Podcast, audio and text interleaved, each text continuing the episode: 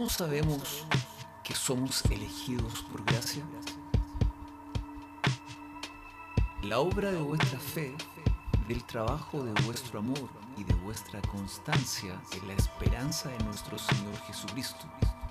Porque conocíamos, hermanos amados de Dios, vuestra elección. Primera de Tesalonicenses capítulo 1 versículos 3 Sabía que esos hermanos eran elegidos porque reconoció en ellos estas tres virtudes principales, fe, amor y esperanza. Reconocía que el desarrollo de estas cualidades caracteriza a los elegidos. Si bien la voluntad de Dios es que tengamos seguridad de nuestra elección, esta confianza de tal no viene fácilmente. Se necesita diligencia para practicar las virtudes antes mencionadas.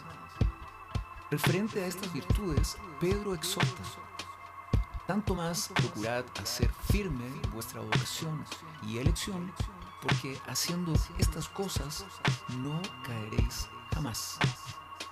Segunda de Pedro, capítulo 1, versículo 10.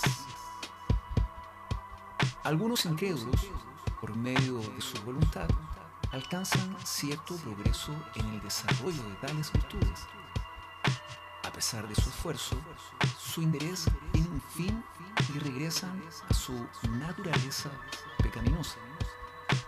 Un proceso de perfección a largo plazo es solo posible por el poder del Espíritu Santo. Es en este proceso largo que se distinguen los elegidos. Textos de Pablo y Pedro nos ayudan a reafirmar nuestra elección. El progreso espiritual para la gloria de Dios es la confirmación del decreto divino. La doctrina de la predestinación expone la cuestión central en lo de la salvación. ¿Con qué contribuye el hombre para su salvación? La naturaleza humana presupone que la salvación es una obra mutua y cooperativa entre Dios y el hombre. El hombre añade su parte y Dios responde con la gracia, de manera que la gracia no es soberana. Muchas opiniones difieren acerca de lo que el hombre debe contribuir. Algunos quieren contribuir con buenas obras, penitencias, etc.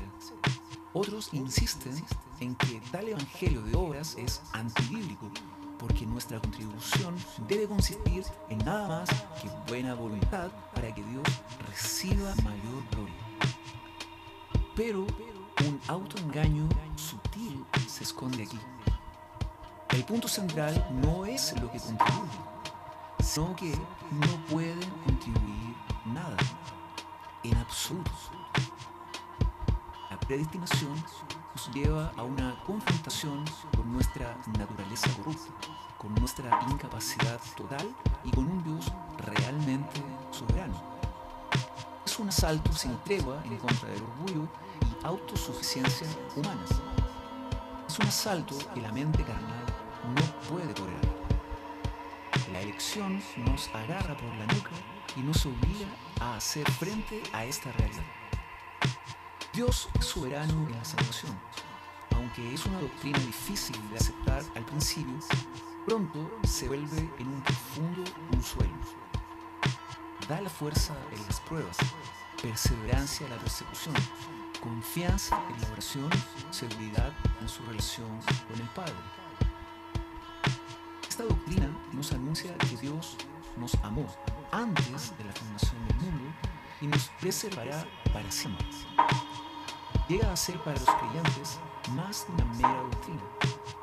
Es entrar en otra dimensión, donde experimentan algo profundo escondido, en la eternidad